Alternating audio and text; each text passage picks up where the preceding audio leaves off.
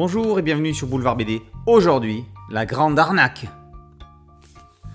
En Amérique centrale, le suprême gouvernant dirige le pays d'une poigne de fer. Afin de réguler la population qui ne pense qu'à enfanter, il érige sa nièce Malinche Centurion, dont il use et abuse, en vierge intouchable, modèle pour ses concitoyens. Ainsi, le peuple la prendra pour exemple. Sauf que, sauf que, la soi-disant exemple pour le peuple est victime d'un maître chanteur qu'il a pris en photo dans une situation plus qu'indélicate avec Pedro Reynoso Artus, ministre de l'Intérieur. Elle fait alors appel à Donaldo, ex-policier et frère de ce dernier, pour éviter qu'un grand scandale n'éclate.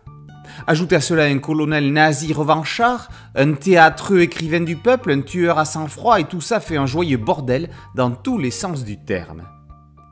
Le deuxième récit, L'Iguane, revient sur les traces du tueur éponyme à travers le parcours d'une journaliste nord-américaine nymphomane qui enquête sur ce grand assassin du régime.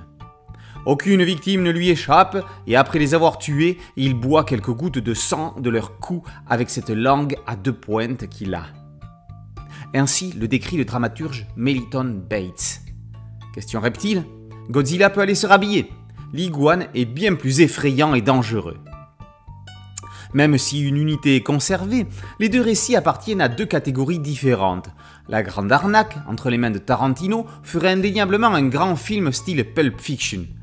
L'Iguane, chez Almodovar, serait une tragicomédie à plusieurs degrés. Carlos Trio écrit son scénario comme une pièce de théâtre filmée. Les personnages n'hésitent pas à s'adresser au lecteur comme pouvaient le faire des acteurs de Molière. Trio invente la didascalie expliquée par les protagonistes de son histoire. Il place les morceaux du puzzle de son intrigue, mais pas forcément en commençant par les bords. Les causes des événements sont expliquées au moment où cela est nécessaire à la compréhension du lecteur, ni trop tôt, ni trop tard. Une manière originale et exemplaire de mener l'aventure. L'histoire a également une dimension politique. Même si elle se passe dans un pays imaginaire, il ne faut pas oublier qu'au moment de sa création, l'Argentine sortait tout juste d'une dictature sanglante. Domingo Mandrafina a le talent d'un Jordi Bernet. Son nom n'est pas assez connu en Europe. Il fait indubitablement partie des grands maîtres du noir et blanc. Ces personnages portent le fardeau de leur passé. Les hommes sont marqués par leur violence ou leur bêtise, pendant que les femmes, si belles, prennent graphiquement le pouvoir. Mandrafina transpose dans leur représentation ce que sont les personnages dans leurs âmes, l'iguane transcendant ce concept. Le final de la Grande Arnaque avec cette nuit fantastique qui n'en finit pas, démontre toute l'efficacité et la puissance de son trait. Dans l'Iguane, réalisé sept ans plus tard, il s'amuse en plus en intégrant des photographies à quelques-unes de ses images, encore une fois magistrales. Il était temps qu'un éditeur euh, réédite ce diptyque. C'était fait en 2019, déjà, par Ilatina.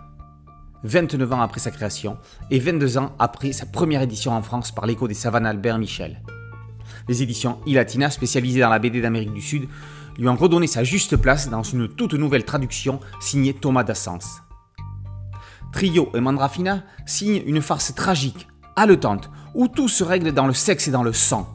N'ayant pas peur des mots, La Grande Arnaque est un chef-d'œuvre autant scénaristique que graphique du 9e art de la bande dessinée pour adultes, au même titre qu'un silence, qu'un déclic ou qu'un grand pouvoir du Schninkel. Indispensable La Grande Arnaque, par Carlos Trio et Domingo Mandrafina et paru aux éditions iLatina. Boulevard BD, c'est un podcast audio, une chaîne YouTube. Merci de liker, de partager et de vous abonner. A très bientôt sur Boulevard BD. Ciao